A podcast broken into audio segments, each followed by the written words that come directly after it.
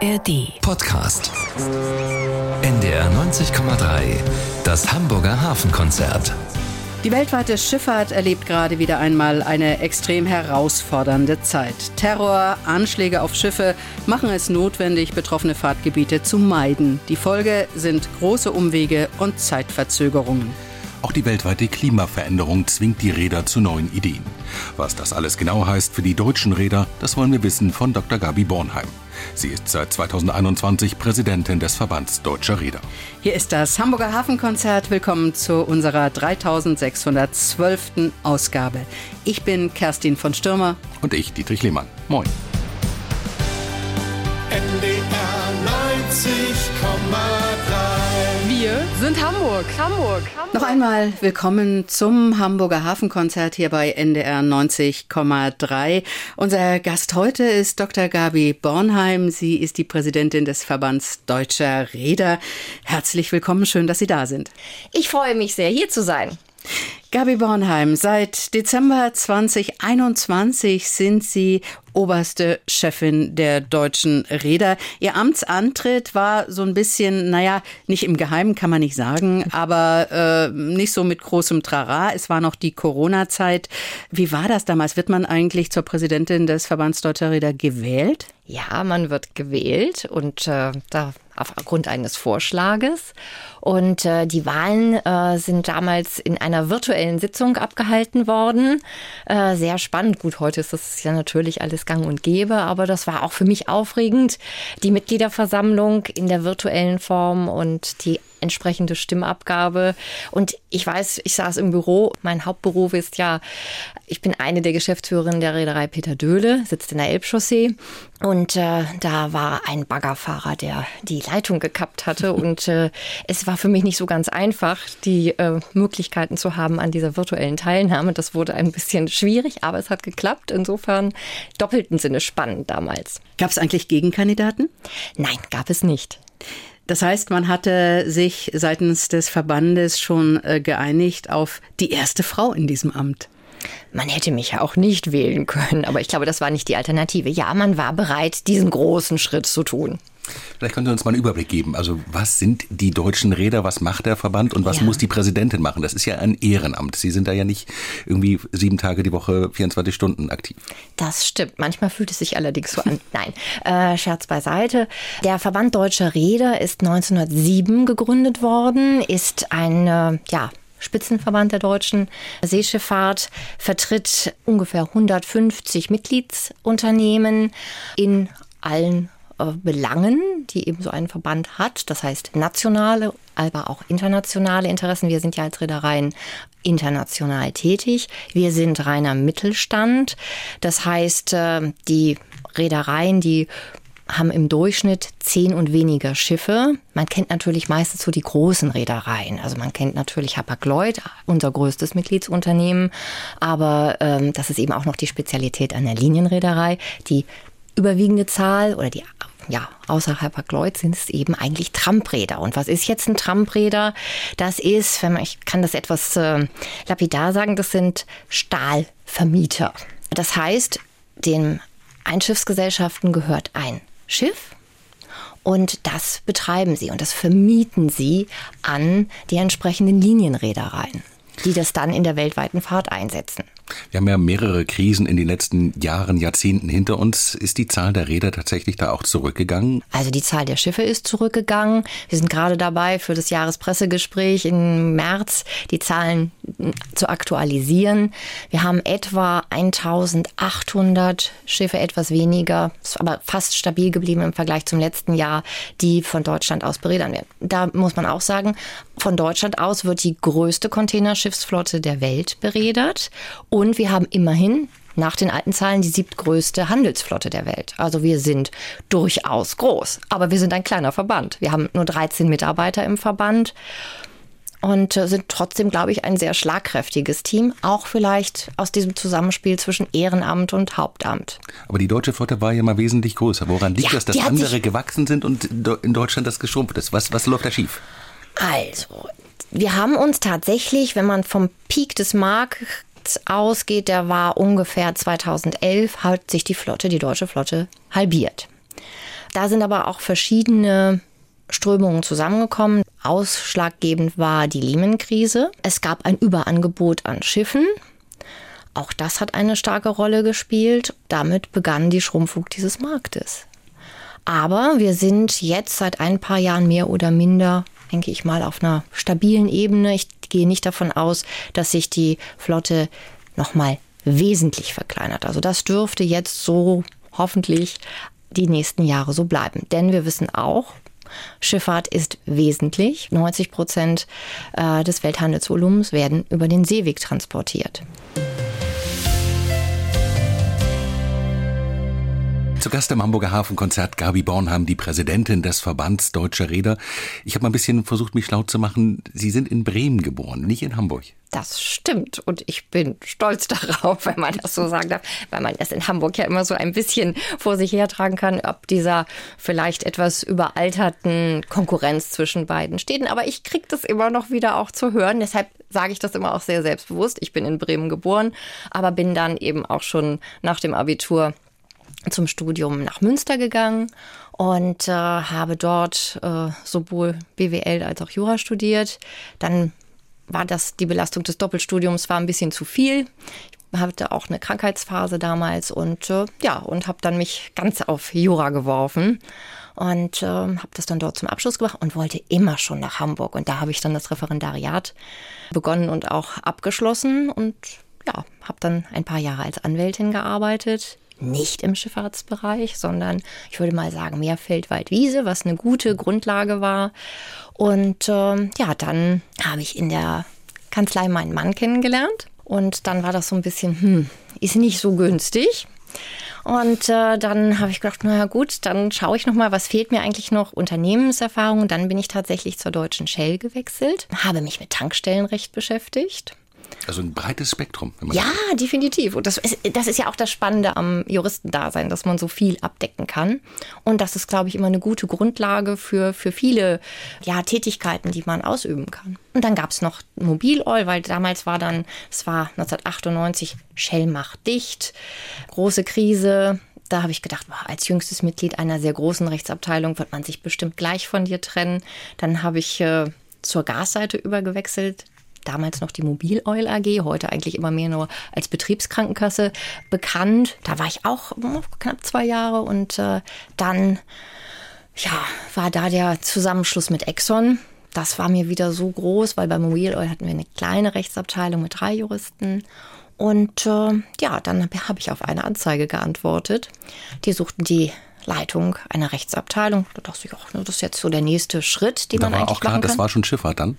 Das war dann Schifffahrt. Das war dann tatsächlich die Peter Dülle Schifffahrts KG, die den Leiter einer Rechtsabteilung suchte leider verschwiegen hatte, dass man eigentlich nur sich selbst leitete. Aber das war auch eine Erfahrung, die ich dann gemacht habe. Und dann habe ich mich erst mal fünf Jahre selbst geleitet und bin auch zu meinem großen Erstaunen da angekommen oder angenommen worden. Also ich glaube, äh, die Herren, die da im Auswahlprozess äh, mich äh, interviewt haben, die waren auch nicht so ganz sicher, was sie sich da einladen. Aber 23 Jahre später bin ich immer noch da. Bin seit gut zehn Jahren jetzt auch Mitglied der Geschäftsführung und ähm, mir macht es immer noch Spaß. Aber dieser Schritt in diese Branche, die ja sehr männergeprägt ist, ähm, ist Ihnen das leicht gefallen? Also die Schifffahrt ist ja auch in diesen Ebenen, wo Sie dann unterwegs sind, auch an Land ja häufig sehr dominant von Männern. Ja, aber das ist ja kein Hindernis, das ist ja allenfalls eine Herausforderung. Also ich habe das nie als, als ja, sch ja, schwierig ist es manchmal schon. Das muss man wahrscheinlich Inwiefern? ach, bestimmte Bemerkungen, die ihnen dann mal entgegengehalten werden. Aber das ist mir auch als Anwältin passiert. Ich war auch die einzige Anwältin. Die übrigen Partner in der Kanzlei, also ich war nicht Partnerin, die waren männlich und äh, auch durchaus äh, sehr ja, patriarchalisch geprägt. Das ist, wenn sie Anfang der 2000er unterwegs waren, war das auch noch so. Ich glaube, das hat sich auch erst, das ist, über die Jahre wird das, ähm, hat sich das verbessert und Frauen sind Normalität geworden, auch in Führungspositionen. Da haben bestimmte Regelungen natürlich auch geholfen. Ich selbst war zum Beispiel nie ein Freund der Quote, aber ich war auch eben deshalb sehr erstaunt, was äh, mir entgegenschlug, als eben die Nachricht kam, hm, die erste Frau als Präsidentin des Verband Deutscher Räder ist das wirklich so eine Nachricht wert? Aber ich habe begriffen, ja, das war es offensichtlich. Und äh, ich freue mich, dass es jetzt eigentlich nicht mehr so ein Thema ist. Und wenn man in andere europäische Länder äh, schaut, in Griechenland, äh, Dänemark, also es ist Sie haben viele, viele Frauen. Also das, das Bild ist bunter geworden und ich glaube, dass es auch gut so ist. Wir kennen alle in Deutschland die großen Reedereinamen, Hapag-Lloyd, mhm. früher auch Hamburg Süd, also mhm. die Linienräder. Ja. Ähm, Sie haben gesagt, das ist häufig auch noch Mittelstand. Äh, Peter Döhle ist aber irgendwo dazwischen. Also das ist ja eine sehr große Reederei, ja. die aber tatsächlich wenig, ich sag mal, in der breiten Allgemeinheit bekannt ist. Vielleicht geben Sie uns mal einen ja. Einblick, was ist das für ein Unternehmen und wie, wie groß ist das Unternehmen tatsächlich? Ja, äh, mache ich gerne. Wurde 1956 von Peter Döhle gegründet, ähm, hat sich sozusagen entwickelt aus dem Vertrauensmakler, also richtig als Befrachtungsmaklerunternehmen, weil eben damals auch die Kunden 1956. Der Container war so gerade noch so, wurde entwickelt und 1968 haben wir das erste ich glaube, jetzt umfasste 63 Toy-Containerschiff dort im Eigentum gehabt. Wenn man 63, ne, heute 63 TEU Standard Huscontainer.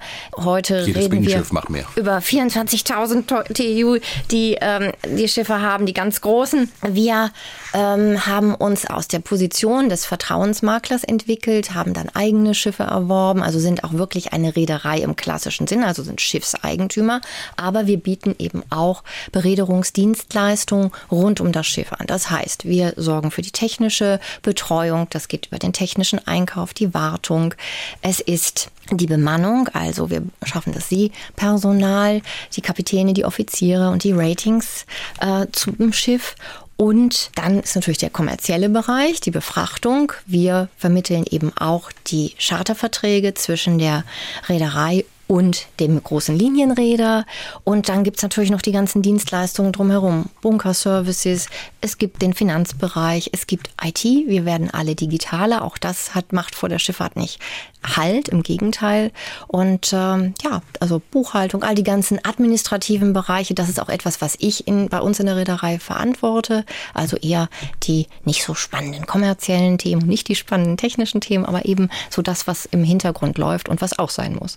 Und wer sich fragt, wo die Reederei Peter Döhle sitzt, an der Elbchaussee, es ist das äh, große Backsteinhaus mit dem wunderbaren Glasaufbau obendrauf, ziemlich spektakulär. Wie viele Menschen arbeiten für Döhle? Also dort am Standort sind wir 270 Mitarbeiter. Das ist übrigens die ehemalige Melzerei der Elbschlossbrauerei. Ein sehr schönes Gebäude, in dem auch mit sehr viel Liebe die alten, auch ja zum Teil denkmalgeschützten Bestandteile dann auch noch erhalten sind. Und äh, weltweit sind wir ja über 500 Mitarbeiter, kann man sagen, wenn man so alles drumherum mitzählt.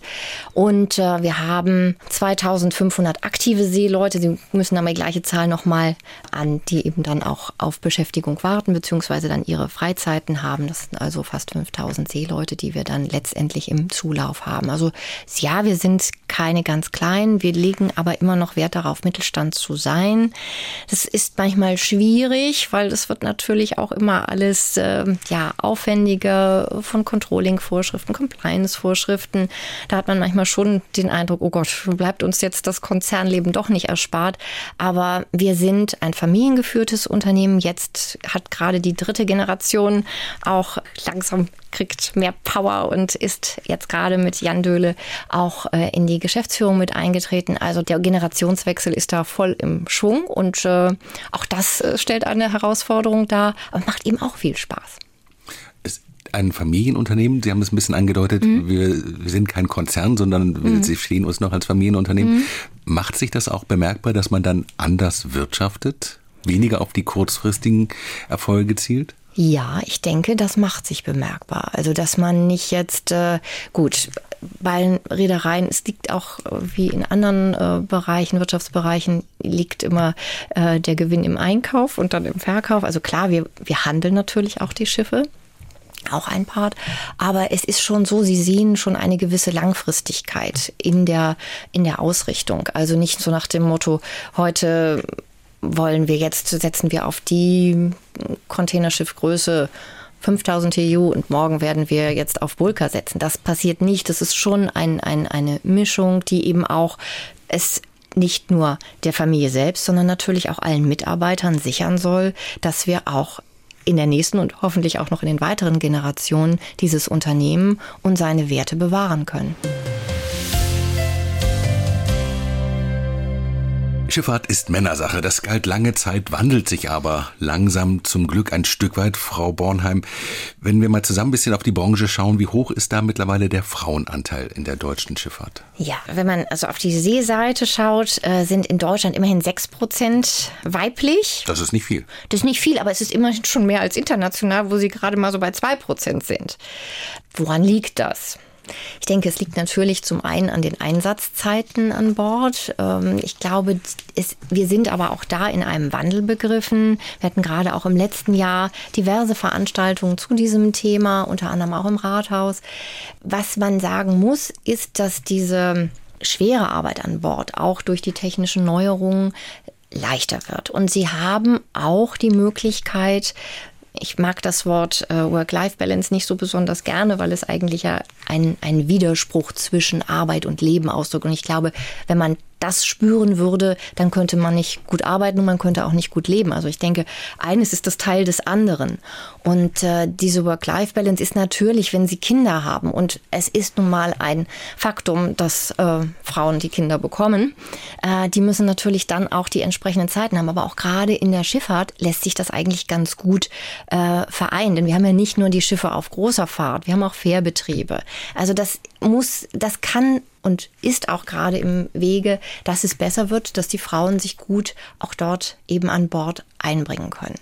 Und darf ich das noch ergänzen? Wir haben eben einfach auch, auch so ein Wort Fachkräftemangel. Das ist ein Faktum. Und es kann sich kein Unternehmen, sei es nun Schifffahrt oder auch anderswo, das erlaube ich mir mal hier so zu sagen, aber auch in der Schifffahrt eben, leisten, auf die Hälfte der Menschheit zu verzichten. Die ist nun mal weiblich und die hat ihre Fähigkeiten und äh, die kann sie auch gut einbringen. Aber es ist ja nicht ganz unbedingt leicht. Das, die Frauen, die an Bord tatsächlich sind, sind häufig die einzige Frau, die dort unterwegs ist. Und ähm, ich höre von Seeleuten, weiblichen Seeleuten immer wieder, wir müssen doppelt so gut sein, damit wir überhaupt akzeptiert werden. Tja, ist das so? Also das haben sie im Landbetrieb ja auch. Also ich weiß, dass es häufig auch, ähm, ja, als Frau, denke ich, ist es immer noch so. Man muss sich besonders beweisen. Also ich glaube, das gilt durch die Bank. Ist meine Erfahrung auch. Ganz klar aus meiner äh, Berufs Berufszeit. Also, also auch aus den Anfängen bis auch heute noch. Man muss sich als Frau häufig, nicht immer. Also ich glaube, auch da tut der Generationenwechsel sein Übriges. Das wird normaler. Letztes Jahr war das sehr stark in die Schlagzeilen gerückt worden, eine Untersuchung von Vista über Frauen an Bord und äh, wie auch eben gerade die Frage der sexuellen Belästigung äh, sich darstellt und dass das eben durchaus ein Thema ist. Das sollte man auch nicht unter den Tisch kehren. Das, dazu ist es auch zu wichtig. Aber das gilt in jedem Betrieb. Das gilt auch in den Landbetrieben. Ich erinnere mich, dass ich äh, Anfang der 2000er auch einen Kollegen sozusagen, ja, habe ich mir erlaubt, ihn ins Stillgestand zu stellen, weil ich es so unmöglich fand, dass er eine Kollegin doch sehr eindeutig, ich sage jetzt mal, anmachte. Und das war unmöglich, weil sie sich nicht wehren konnte, weil sie ihm auch von der Position her im Unternehmen vermeintlich unterlegen war. Und ich finde, da muss man eintreten und sagen, Schluss, Kante hier. Und das kann man und muss man auch überall tun. Sie haben diese Vista-Umfrage mhm. angesprochen. Da haben von 1000 weiblichen Seeleuten 700 mhm. angegeben, dass sie an Bord von ihren männlichen Kollegen schon mal äh, sexuell mhm. belästigt äh, mhm. worden sind. Ein Viertel der Frauen sagte, dass körperliche und sexuelle Belästigung in der Schifffahrt an der Tagesordnung sei. Das ist natürlich im Gegensatz zum Land nochmal eine ganz besondere Situation, weil man dann möglicherweise als einzige Frau mit äh, 25 Männern an Bord des Schiffes ist man mhm. kann nicht weg und man ist mhm. da länger zusammen, als es in der Situation dann wirklich nötig wäre.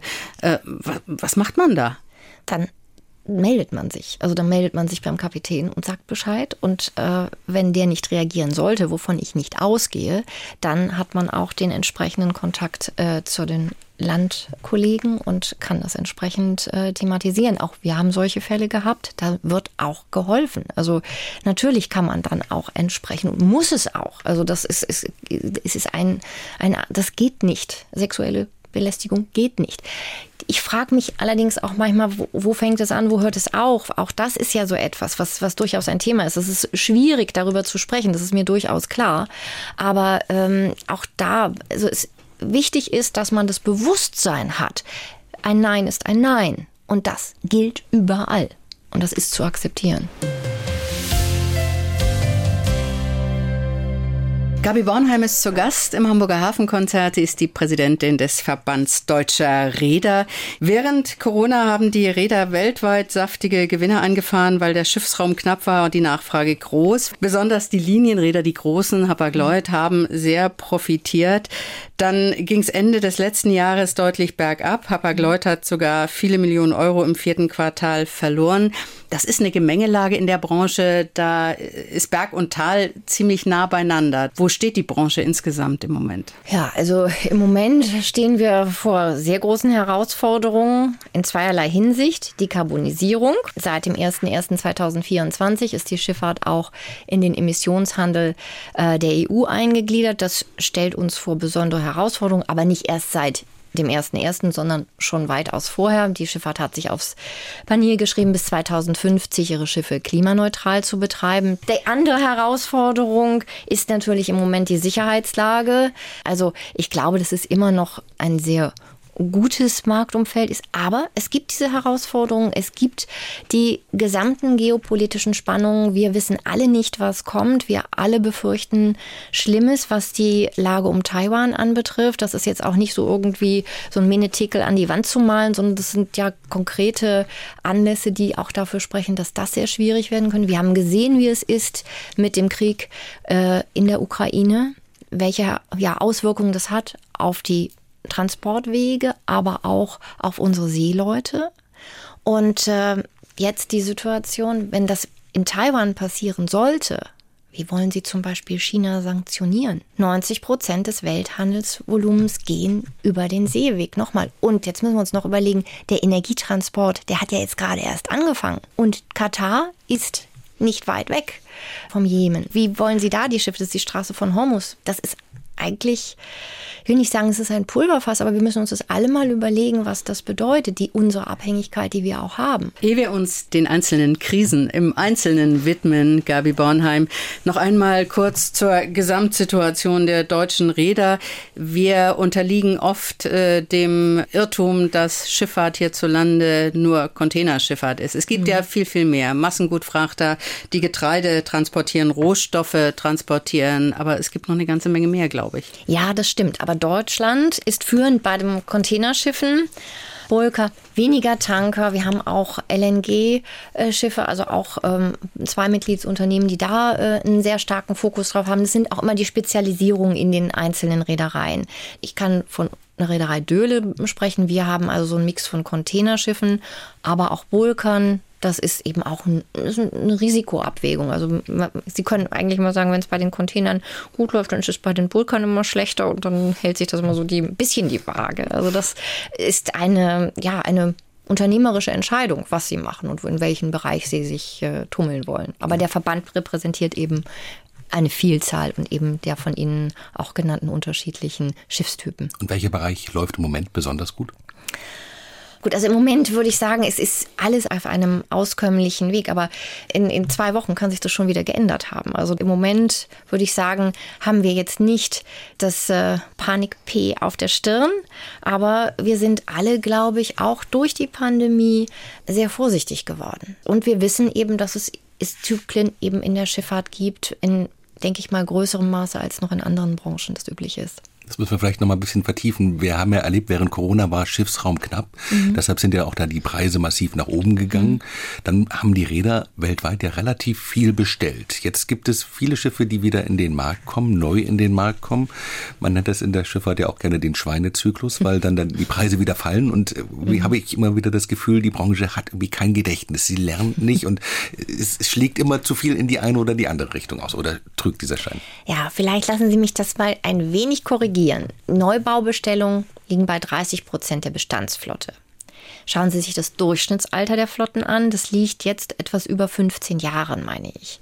Das heißt, ein Containerschiff werden Sie 20, 25 Jahre betreiben. Das heißt, es muss auch neu bestellt werden. Das ist jetzt kein Sakrileg, sondern das ist vernünftiges wirtschaftliches Handeln. Wir haben ja auch technische Anforderungen, die sich weiterentwickelt haben. Das heißt, wir müssen ja auch unseren Kunden, also den Linienreedereien, äh, gute Schiffe bieten, die eben auch treibstoffeffizient fahren etc. Die Bestellungen, die sind auch überwiegend von den Linienreedereien getätigt worden. Und die können natürlich viel, viel besser als wir Trump-Räder auch sagen, in welchen Treibstoff der Zukunft sie investieren wollen. Es handelt sich bei diesen Neubauten dann meistens um solche mit Dual-Fuel-Antrieben. Das heißt, die können Methanol ist der eine äh, Treibstoff der Zukunft, Ammoniak der andere. Da sieht man, also Maersk hat meine ich, in Methanol äh, sehr stark bestellt. Auch Hapag-Lloyd hat entsprechende Bestellungen getätigt. Man sieht aber auch Ammoniak. Da liegt der Schwerpunkt und äh, als Trump-Räder können Sie dem nur letztendlich folgen. Also das heißt, Sie haben keine Angst davor, dass der Markt, wenn so viele Schiffe, ein Drittel, das mal, äh, ja, das, Leute, dann, dass das, das zusammenbricht? Nein, also ich glaube nicht, dass es zusammenbricht. Wir haben sicherlich in den Jahren 2005, 2006, wo dann es wirklich also auch mit den entsprechenden äh, Modellen, den KG-Modellen auch ja anfing, wo eben auch viele Anleger ja geglaubt haben, dass sie dort ein sicheres Investment haben. Man muss immer sagen, das ist ein unternehmerisches Risiko, was sie haben, wenn sie in eine Schiffsgesellschaft investieren. Das ist, glaube ich, damals vielen nicht so vermittelt worden. Insofern hat es natürlich da diesen Boom gegeben. Ich glaube, das werden wir nicht wieder sehen. Wir haben vielmehr auch Probleme, Finanzierungen zu finden. Auch das steht also so einem Boom entgegen. Gucken Sie sich den deutschen Schiffsfinanzierungsmarkt an. Der ist extrem geschrumpft. Also ich habe nicht die Befürchtung, dass wir hier wieder in eine, darf das mal zitieren, Gier frisst Hirn äh, Debatte reinkommen. Also Investitionen werden mit, mit Verstand getätigt und nicht aus Gier. Sie hören das Hamburger Hafenkonzert. Wir sprechen über die Situation in der internationalen und deutschen Schifffahrt und das tun wir mit der Präsidentin des Verbands Deutscher Räder. Gabi Bornheim, Sie haben es angesprochen, die Lebensdauer eines Schiffes 25 Jahre maximal. Dann werden die meisten Schiffe ausgemustert, weil sie nicht mehr effizient sind. Immer wieder gibt es Kritik daran, dass die Schiffe dann abgewrackt werden an Stränden in Indien und Pakistan, wo man es mit Umwelt und Arbeitsschutz nicht so genau nimmt. Da läuft doch was schief. Also wir kennen die Bilder von Fernsehreportagen, die sind mhm. dramatisch. Ähm, wie sehen Sie das? Auch da, denke ich, muss man sehen, dass es eine Entwicklung gegeben hat. Wenn Sie heute nach Bangladesch reisen, werden Sie sehen, wie viele Werften dort auch investiert haben und auch sozusagen einen Standard haben, der sich von dem, die wir alle jetzt aus den Reportagen kennen, wo die äh, Arbeiter Öl verschmiert, ohne die entsprechenden Schutzausrüstungen stehen. Das hat sich geändert. Auch dort ist man weitergekommen. Und wir haben die Hongkong-Konvention, die nun in 2025 in Kraft tritt. Im letzten Jahr haben die entsprechenden letzten Ratifizierungen, die noch äh, erforderlich waren für das Inkrafttreten, stattgefunden. Und ich denke, wer heute meint, ein Schiff Substandard verschrotten zu können, oder recyceln, wie es dann so ein bisschen euphemistisch heißt, der ist schief gewickelt. Und ich glaube auch nicht, auch das würde ich Ihnen gerne vermitteln. Also ein Räder trennt sich auch nicht so gerne von einem Schiff. Also das ist, ich will jetzt nicht sagen, dass es eine emotionale Liebesbeziehung ist. Aber am Ende zwischen ist es eine wirtschaftliche Entscheidung. Es ist eine wirtschaftliche Entscheidung. Und das hat auch zu vielen Verschrottungen 2016 geführt. Und äh, da äh, muss man auch sehen, da war auch die Rechtslage noch eine andere. Und ähm, ich glaube, heute wird kein Räder, zumindest ist er gut beraten, wenn er entsprechend nach der Hongkong-Konvention und deren äh, Vorschriften entsprechend sich verhält. Und das passiert auch meines Erachtens. Aber Sie müssen auch sehen, die zertifizierten Werften, die es gibt, die sind nicht ausreichend in der Zahl. Das heißt, auch da haben wir ein Thema und auch darum kümmert sich der Verband, dass wir entsprechende Regularien haben, dass die auch entsprechend sagen, so, wir müssen auch dann die entsprechenden Werften, auch dann zum Beispiel die in Bangladesch, die häufig nicht das Zertifikat bekommen, weil ein Krankenhaus nicht in unmittelbarer Nähe ist. So, wie kann man sowas auffassen? Sie können jetzt nicht so viele Krankenhäuser dort bauen, aber gibt es möglicherweise mobile Krankenstationen, die Sie dorthin stellen können, die dann entsprechend den Standard auch auffangen. Da ist so viel und da gibt es so viele Details, die man wissen müsste, um das wirklich gut beurteilen zu können. Und es ist, ich glaube, immer sehr leicht zu sagen, also die Räder, die verschrotten da und die haben überhaupt kein, kein, kein Verantwortungsgefühl. Dem möchte ich doch widersprechen. Aber was tun Sie als Verband? Sind Sie dann aktiv dabei, dass Ja. Sie sagen, wir bauen da ein mobiles Krankenhaus in Bangladesch hin? Also, es ist ja alles auch auf internationaler Ebene. Und dort sind wir sehr aktiv und versuchen die entsprechenden Regelwerke auch entsprechend aufzubauen. Es gibt Unterstützungsinitiativen, also da gibt es eine Menge. Das wird nicht immer so publik gemacht, aber ich glaube, man kann nicht sagen, dass wir den Zug der Zeit nicht erkannt haben. Wir wissen, wir wollen nicht irgendwo wild verschrotten. Warum sollten wir das tun? Das ist, das sind ja auch äh, Wirtschaftsgegenstände. Also das, die kann man wiederverwenden. Das muss alles wieder in einen Kreislauf hineingeführt werden. Und das muss geregelt ablaufen. Und es muss so ablaufen, dass die Menschen, die das äh, damit zu tun haben, nicht in ihrer Gesundheit beschädigt werden. Ich glaube, da finden Sie niemanden, der dem widersprechen würde. Trotzdem wird ja auch und wurde gegen deutsche Räder ermittelt. Es gab sogar, oder es gibt meines Wissens nach eine Anklage immerhin. Äh, Es gibt noch mehrere Ermittlungsverfahren. Auch Sie standen oder stehen, ich weiß es nicht, äh, im Fokus der Ermittler in Kiel. Ähm, Was macht das mit Ihnen? Hinterfragt man sich da selber nochmal? Ja, natürlich hinterfragt man sich da. Einmal natürlich vorweg die Standardantwort zu laufenden Ermittlungsverfahren sage ich Ihnen nicht. Sie sehen mich hier aber ganz entspannt sitzend und das hat auch einen guten Grund. Mehr sage ich dazu im Moment nicht. Ich habe aber natürlich, als das äh, im Juni 2022 publik wurde, wie ich fand, auf nicht so eine ganz so schöne Art und Weise, aber das ist mein persönliches Empfinden dazu. Natürlich haben Sie, die Medien, ein Interesse an, an Berichterstattung. Aber sie haben mich ob meiner Position auch sehr stark so ein bisschen am, am, am Nasenring durch die Manege geführt. Das hat Aber die Räder, die Medien haben auch über andere Räder, namhafte Räder Ja. in Hamburg, die jeder kennt in der Stadt, berichtet, nicht nur über sie. Ja, aber das hat mich, ich, Sie haben mich ja gefragt, was hat es mit mir gemacht? Und da kann ich Ihnen sagen, das hat was mit mir gemacht. Das hat mich betroffen gemacht. Und ich habe mich gefragt, jetzt hast du so ein Ehrenamt angenommen und das wird dir jetzt auf diese Art und Weise, ich sag mal in Tüdelchen, gedankt. Das hat etwas mit mir gemacht. Ja, und ich habe darüber nachgedacht, ist es besser zurückzutreten, weil ich sonst dem Verband Schaden zufügen kann. Ich habe das auch mit dem Präsidium besprochen und ähm, habe dort entsprechende Unterstützung erfahren. Als Juristin weiß ich, dass die Unschuldsvermutung gilt bis zur Verurteilung. Und äh, ich habe mir nichts vorzuwerfen. Und das war für mich ganz wichtig. Ich habe nichts getan, was gegen Regeln verstoßen hat. Und solange ich das für mich sagen kann, natürlich immer ist es unter dem Vorbehalt, was wird ein Gericht dazu sagen, wenn es dann dazu kommen sollte. Und das ist für mich meine Richtschnur gewesen und deshalb habe ich dann auch weitergemacht. Sie sagten, Sie sehen mich hier entspannt sitzen. Hängt das damit zusammen, dass ein Ende der Geschichte in Sicht ist oder dass Sie einfach ein gutes Gefühl haben? Das überlasse ich Ihnen, wie Sie das interpretieren wollen. Wie gesagt, zu laufenden Ermittlungsverfahren äußere ich mich nicht.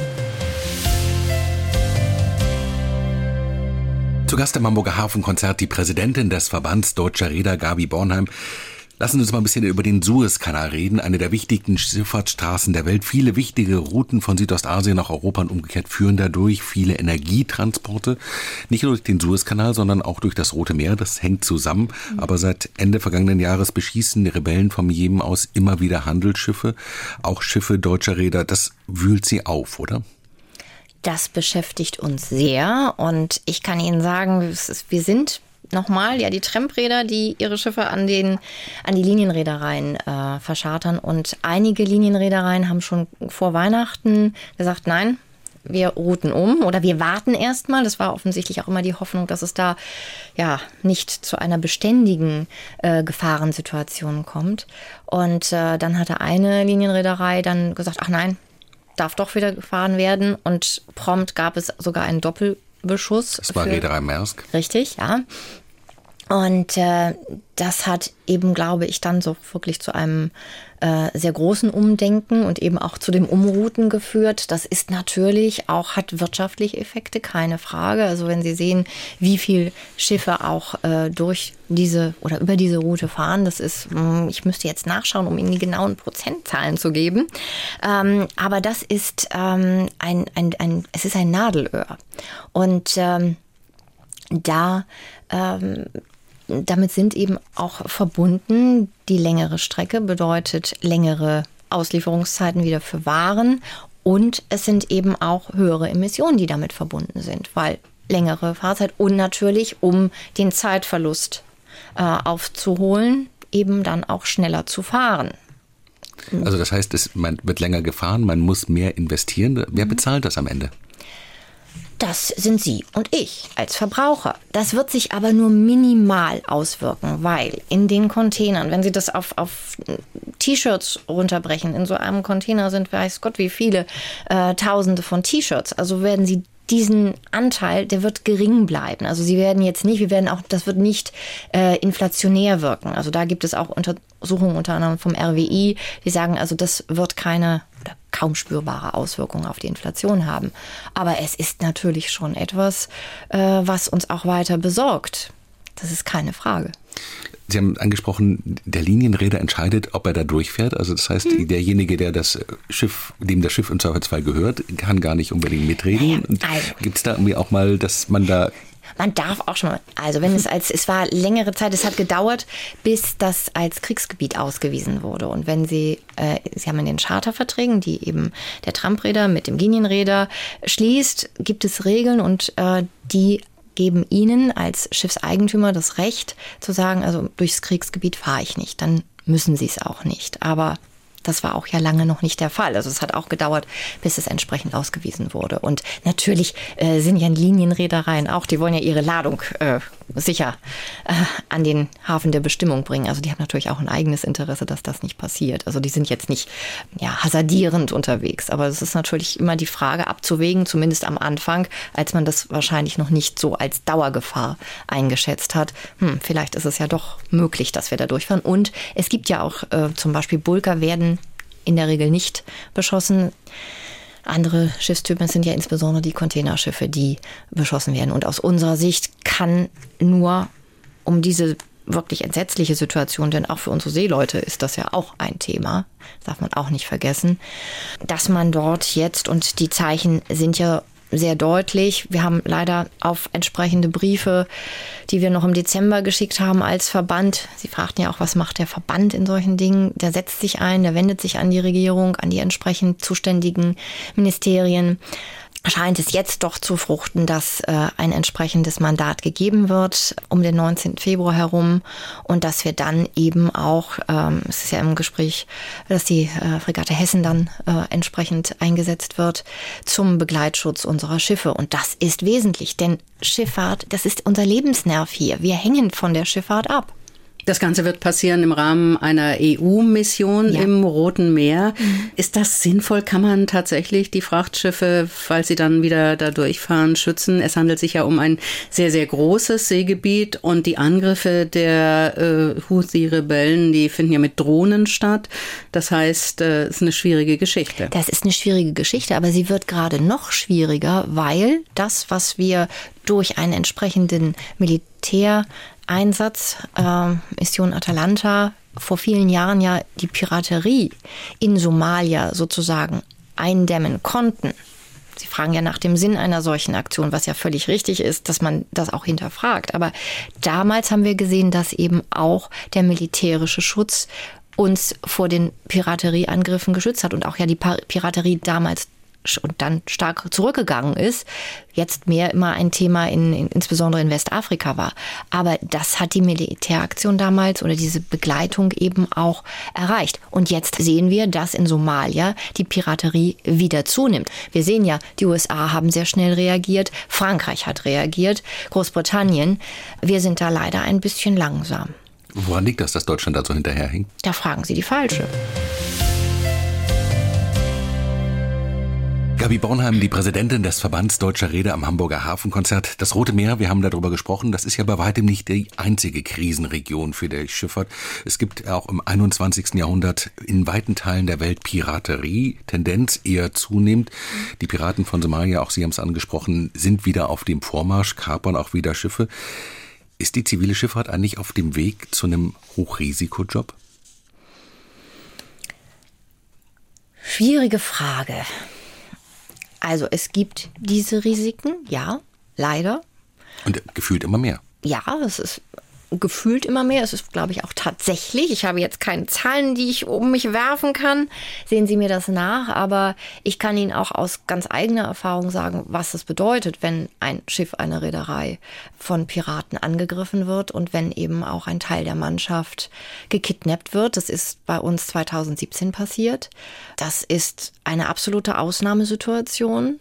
Und ähm, gerade in Nigeria ist es so, dass sie dort keine Armed Guards an Bord haben. Das ist für viele andere Seegebiete, können sie sich eben durch bewaffnete Truppen, das sind dann meistens drei bis fünf, hängt von der Schiffsgröße ab, bewaffnete Sicherheitskräfte, die an Bord sind. Es hat lange Diskussionen ja auch gegeben, welche Maßnahmen man macht. Da gibt es also sogenannte Best Practice, BMP, die an Bord ausgeübt werden, bestimmte Verhaltensmaßnahmen und es ist immer der menschliche Faktor, der dann doch dazu führt, dass man dann doch mal eine Tür öffnet und den Putz einmal entleeren möchte und dann in den Lauf einer Kalaschnikow blickt. Und so war es bei uns auf dem Schiff, das bei uns eben angegriffen wurde. Und ähm, dann äh, sind sechs Besatzungsmitglieder damals gekidnappt worden, verschleppt worden. Und wir hatten das Glück, dass wir nur drei Wochen gebraucht haben, um, das kann ich auch sagen, nach entsprechender Lösegeldzahlung unsere Mannschaft wieder frei zu bekommen. Und äh, wir haben damals äh, die Kollegen, denn das sind unsere Kollegen. Es sind ja nicht irgendwo fremde Menschen, zu denen wir keinen Bezug haben. Wir kennen die Namen, wir wissen um deren Familiensituation. Wir haben sie dort in Frankfurt, als sie auf dem Rückflug dann in ihre Heimatländer waren, in Empfang genommen.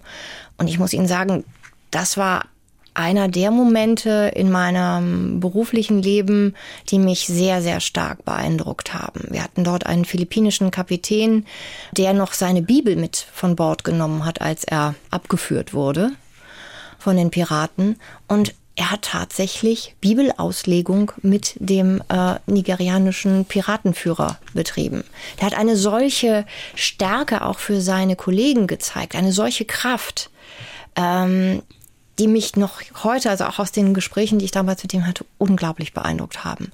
Und äh, ich glaube, das waren alles jetzt Ausführungen, die Sie gar nicht hören wollten. Sie wollten von mir etwas hören über, wie risikohaft ist das. Also ja, Schifffahrt ist kein leichtes Unterfangen. Das ist, das ist herausfordernd in vielfältiger Hinsicht. Aber es kommt immer auf die Menschen an, die dieses Geschäft betreiben. Und wenn sie so ausgestattet sind und so stark sind, wie zum Beispiel dieser philippinische Kollege Leo, dann können sie das Geschäft auch gut betreiben. Es geht immer und zuerst um die Menschen, die betroffen sind. Wie ist das als Präsidentin des Verbands deutscher Räder? Haben Sie sowas wie ein rotes Telefon, wenn sowas in der Welt passiert, dass eines der Schiffe deutscher Reedereien überfallen wird und mhm. die Menschen entführt werden?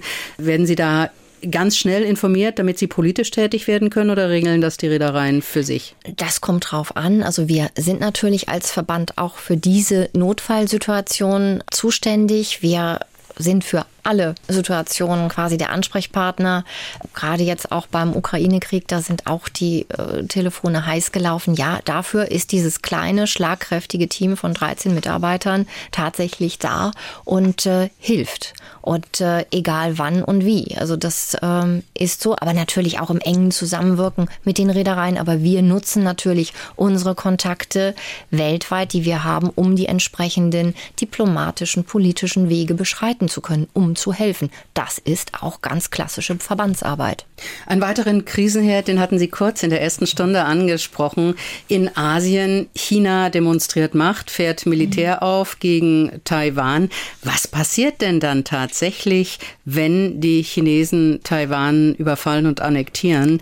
Welche Sorgen haben die deutschen Räder und was kann man dann tun? Also Sanktionen gegen China, Sie haben es vorhin angesprochen, das ist wohl eher im Bereich der Illusion. Also die Straße Straße von Taiwan ist auch eine der meistbefahrenen Seerouten. Da geht quasi alles durch, was so im Ost-West-Verkehr durchgehen muss. Ich kann Ihnen sagen, also Sie haben ja gesehen, wie schwierig es schon war, Russland mit Sanktionen zu belegen. China wage ich mir gar nicht auszudenken. Das müssen wir ab abwarten, was dann passiert. Wir haben gesehen, was passiert, wenn in China äh, während der Pandemie Häfen gesperrt werden. Und das, die Wirkung wird meines Erachtens noch viel, viel größer dann sein.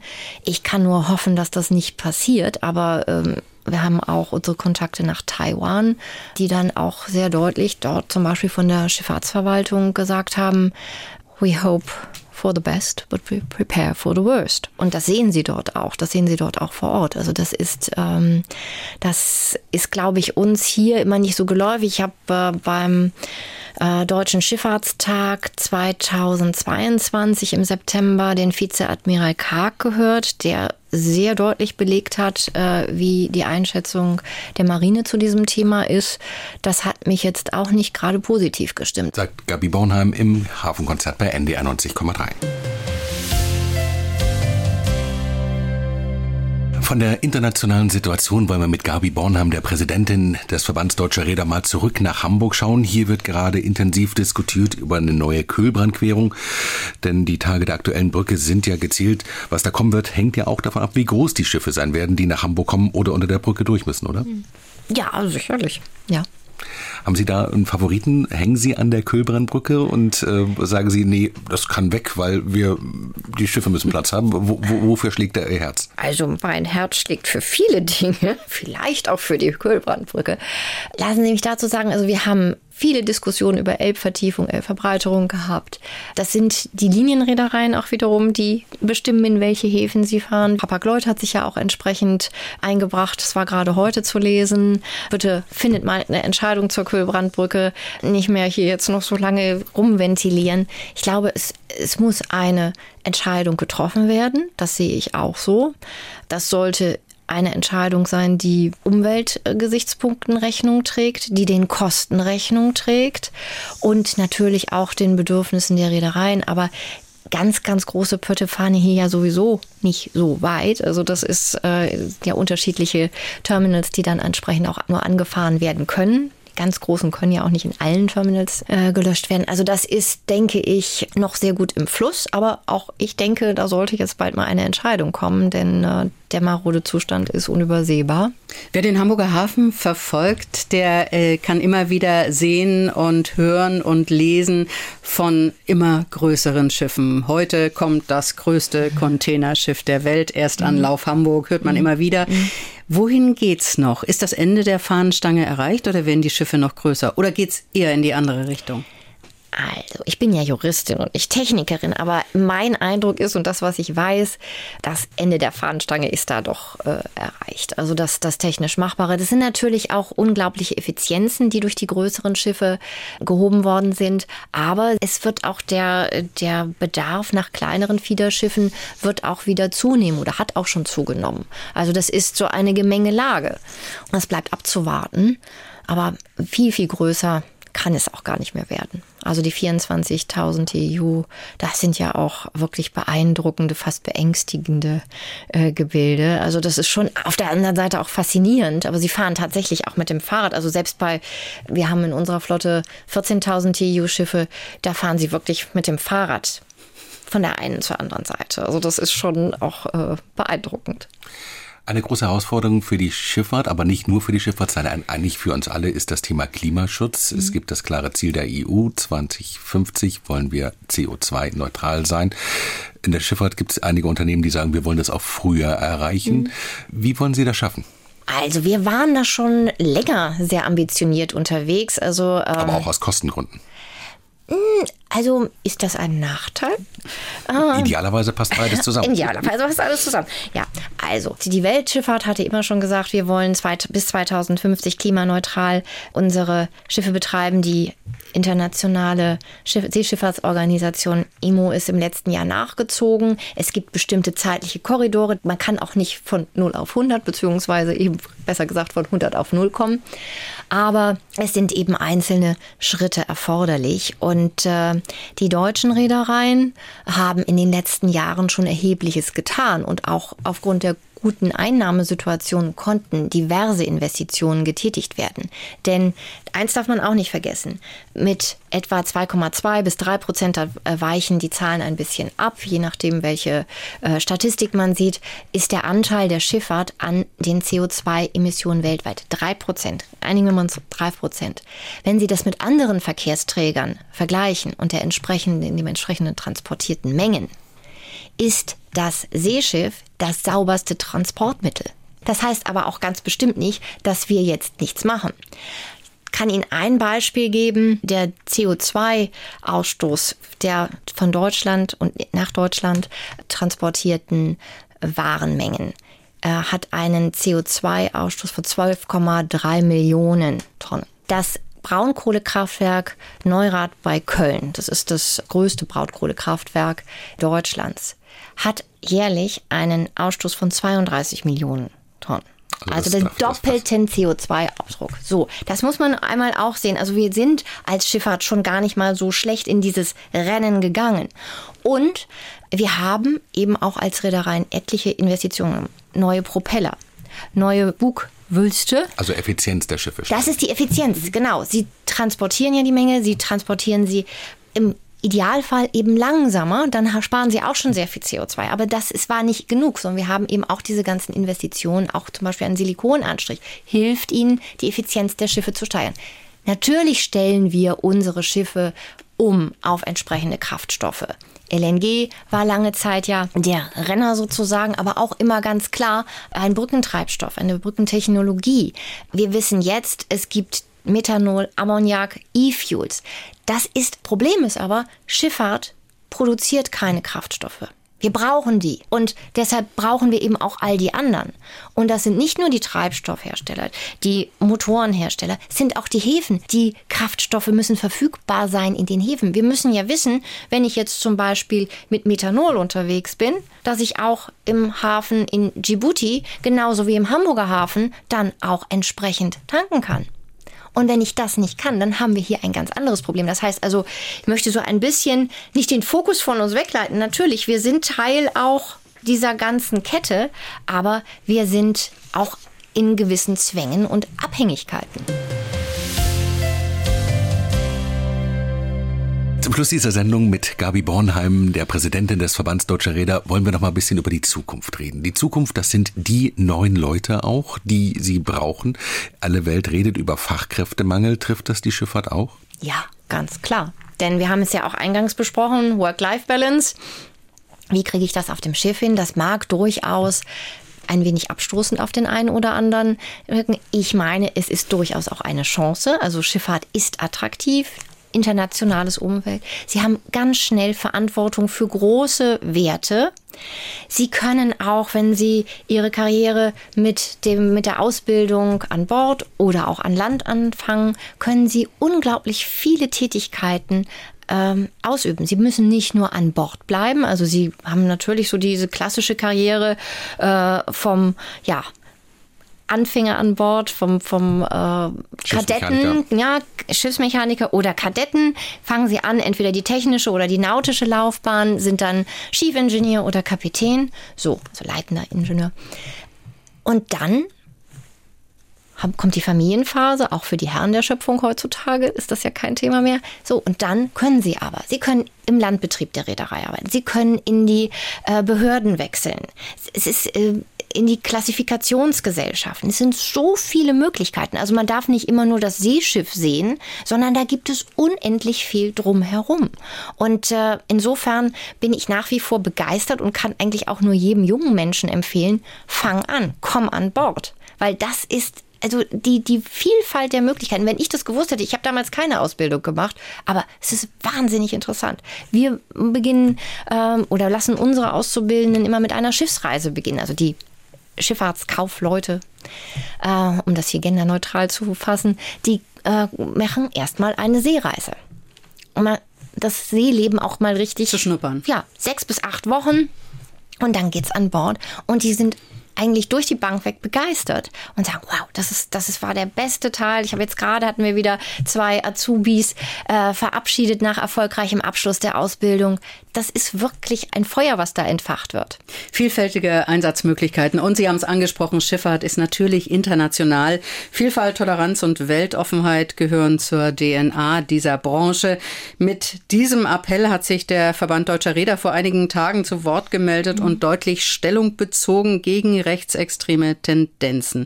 Was wollen Sie mit diesem Appell erreichen? Wen wollen Sie ansprechen? Das ist geboren aus der Nachfrage von Mitgliedsunternehmen. Man kann darüber streiten, was macht so ein Verband, warum muss er das machen? Aber es war ein Bedürfnis, das an uns herangetragen worden ist. Wir haben es lange überlegt, ob wir das machen. Aber ich denke, es ist ein Zeichen. Ich selbst habe zum Beispiel auch bei dieser Demonstration am 19. Januar teilgenommen. Das war die erste Demonstration meines Lebens. Es war mir aber ein inneres Bedürfnis. Und ich glaube, so geht es ja ganz vielen. Und so war es auch für den Verband letztlich ein Bedürfnis zu sagen, wir sind gegen Extremismus. Wir leben Vielfalt, wir leben Internationalität. Ohne eine solche Ausstattung oder Mindset, wenn man diese Anglizismen, aber wenn man das nicht hat, dann kann man auch in unserem Wirtschaftsbereich nichts erreichen. Und deshalb ist es so wichtig, diesen Blick zu haben und zu zeigen, auch wir sind offen. Und das ist eine Notwendigkeit. Damit ist es nicht getan. Ich glaube, egal ob wir nun solche Appelle oder Statements abgeben, ob wir demonstrieren, es muss noch viel, viel mehr passieren, um ja das Schlimmste zu vermeiden. Die Besatzung der Schiffe sind international. Absolut. Nehmen die wahr, was hier in Deutschland in rechtsextremen Kreisen diskutiert wird? Stichwort Remigration und solche Geschichten? ist bei mir bisher nicht angekommen. Natürlich, wir sind alle so gut informiert, aber ich glaube, die wissen das auch gut einzuschätzen, dass äh, ihr Arbeitgeber das nicht so sieht und dass eben Schifffahrt international bleibt und dass Deutschland hoffentlich nicht diesen Weg einschlagen wird. Wenn Sie einen Wunsch frei hätten für das Jahr 2024, das ja noch jung ist, ähm, Sie haben so viele Krisen, wenn Sie sagen, das ist das der drängendste Wunsch, den wir hätten als Räder, damit es ein bisschen leichter wird? Ach, ich glaube, die Stabilität ist ein großer Wunsch, dass also die Rahmenbedingungen, die wir haben, dass die gleich bleiben, dass wir wettbewerbsfähig bleiben, das ist ein ganz starker Wunsch. Und dann wird sich der Rest schon finden. Der Rest wird sich finden für dieses Jahr. Gabi Bornheim, wir bedanken uns ganz herzlich, dass Sie hier waren, wünschen Ihnen alles Gute für Ihre Arbeit als Präsidentin des Verbands Deutscher Räder. Herzlichen Dank. Das war das Hamburger Hafenkonzert heute mit Gabi Bornheim. Sie ist die Präsidentin des Verbands Deutscher Räder. NDR 90,3. Das Hamburger Hafenkonzert. In der kommenden Woche sind wir in der Antarktis, genauer bei einem der Pioniere der Forschung. Und zwar genauer gesagt bei Ernest Shackleton. Der Brite wurde vor 150 Jahren geboren, hat eigentlich nie eine richtige Expedition zu Ende gebracht, aber gilt trotzdem als eine der wichtigsten Legenden der Branche der Eroberer und Erforscher der Pole.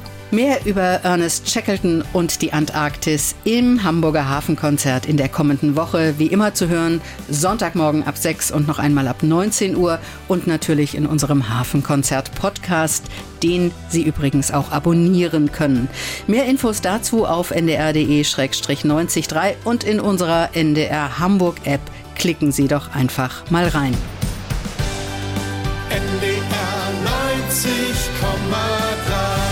Wir sind Hamburg. Hamburg. Für heute war's das. Ihnen allen einen guten Start in die neue Woche. Tschüss, das sagen Dietrich Lehmann. Und Kerstin von Stürmer. Das Hamburger Hafenkonzert. Am Sonntag immer morgens um 6 und abends um 19 Uhr. Bei NDR 90,3. Wir sind Hamburg.